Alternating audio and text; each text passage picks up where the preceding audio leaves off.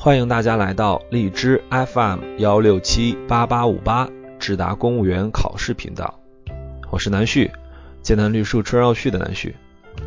今天分享的时评来自于新华网评：任性出游该不该罚？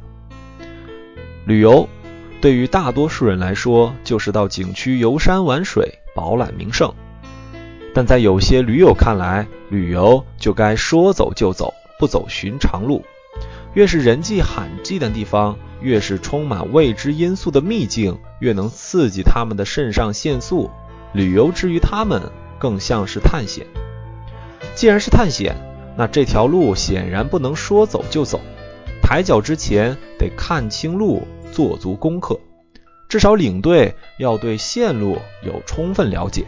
根据实际情况制定行动计划和详细备选方案，以应对可能出现的各种突发情况，而且还应该跟当地的主管部门事先沟通，最起码出了状况，有人知道你们在哪儿。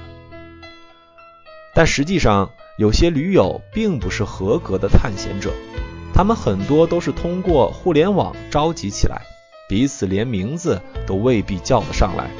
更别说互相了解对方的身体状况，旅行目的地的选择很随意，往往是拍脑门决定的。之前谁都没去过，如此任性的旅行让他们变成了麻烦制造者。近日，十七名驴友私自进入广西长滩河自然保护区探险，结果遇暴雨失联。当地组织上百人出动八十多辆次各种汽车、冲锋舟，直接经济支出十多万元，才将他们救出。类似的事情并不鲜见，很多人已经见怪不怪了。之所以在网上引发讨论，是因为这次被救的驴友挨罚了。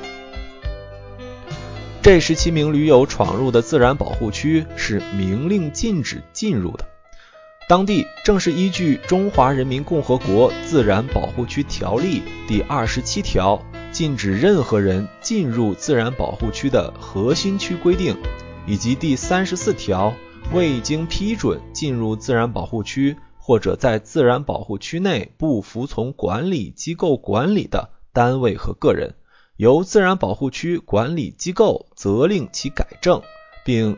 可以根据不同情节处以一百元以上五千元以下的罚款的规定，对他们每人罚款一千元。所以有网友质疑营救收费，这本身就搞错了方向，是误读。营救活动到底该不该收费？首先，政府公共服务职能包括国内与国际公共救助与灾害救助。驴友个人的探险行为救助并不在政府公共服务范围之内，而且驴友前往的自然保护区并不是法定的旅游景区，也就是说，没有任何部门有义务确保他们在这些地方的人身安全。按照民法通则，没有法定的或约定的义务为避免他人利益受损进行管理或者服务的。有权要求受益人偿付由此而支出的必要费用。可见，政府虽然有义务救人，但费用却应该由驴友出。其实，在一些发达国家，民间探险活动救援中产生的费用，就是由搜救活动的提出者以及被搜救者家属负担的。在美国。目前已有八个州通过可对疏忽或刻意违规驴友收费的法律。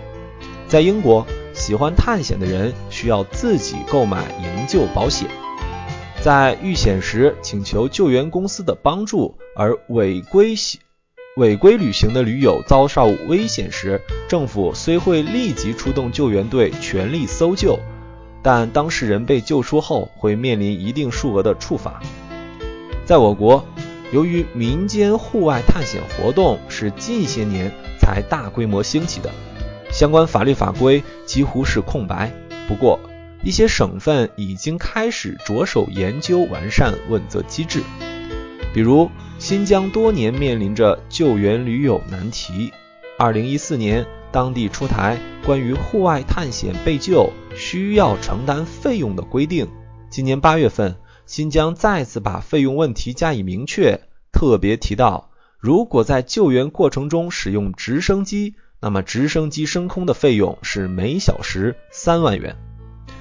物质条件的改善，让追求新奇、刺激生活成为可能。